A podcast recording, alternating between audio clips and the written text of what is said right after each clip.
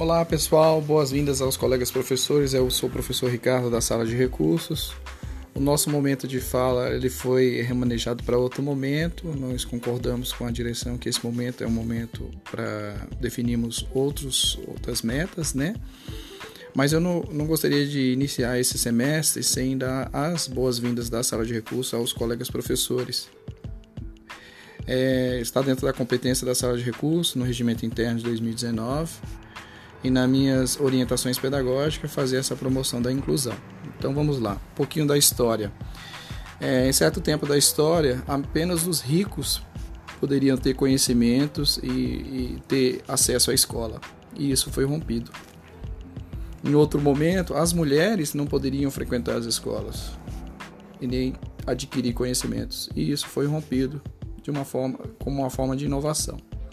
Os negros também não era permitido estudarem na mesma escola que os brancos, e isso foi rompido.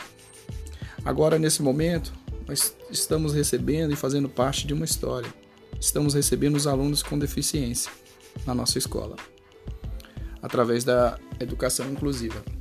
Ela é diferente da educação especial, porque a educação especial é lá nas escolas de ensino especiais, né? Não de natureza especial como a nossa. E agora, pela educação inclusiva, o que é educação inclusiva, né?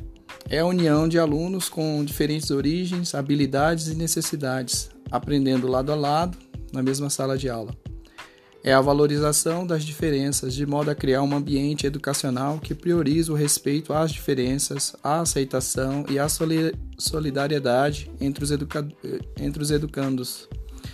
Dessa forma, estudantes com, com ou sem deficiência podem interagir entre si, participando das aulas e contribuir de forma única para uh, o enriquecimento do aprendizado de todos.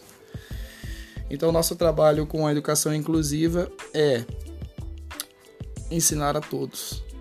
Com o aluno com ou sem é, deficiência, é, ele, ele está aqui na nossa sala de aula, ele vai estar na nossa plataforma, na, na, nas atividades remotas, participando. Nenhum aluno é igual ao outro, né? não tem um padrão né? Uma pessoa com TEA é igual a outra, não é. Uma pessoa com deficiência intelectual é igual a outra, não é. Não há esse padrão. Então, a gente não vai trabalhar de forma médica aqui, tratando, né? Tentando curar o aluno. Não é isso, tá? Quando você receber o seu diário, no finalzinho do nome, se tiver essa sigla, você pode dar uma estudada, né? Ver vídeos, né? É, ler sobre o assunto, né? Mas a gente vai fazer um diagnóstico inicialmente, né, no, nas primeiras semanas, e ver como esse aluno é, se desenvolve e participa né, das atividades. Tá? É essa a nossa orientação. Só para te dar uma ideia, ontem, quarta-feira, foi aberta inscrições, é, cadastro né, para vacina, pessoas que têm comorbidade de 17 a 19 anos são pessoas que têm TEA, DI, DA, DF, DMU, né? Em um único dia é, foram cadastradas 5 mil pessoas de 12 a 17 anos. Então, isso é, é, é, essas pessoas são nossos alunos, estão na rede aí, nessa idade, né? E o que, que a sala de recurso vai contribuir com você? Se ele não é, não é um reforço né, do, do conteúdo que é dado em sala de aula, o que, que ele vai contribuir com você? O professor da sala de recurso, o meu trabalho é ser especialista naquele aluno. Como aquele aluno aprende? Tá? É esse, é, eu vou ter que observar bastante com atividades diferentes da sala de aula regular.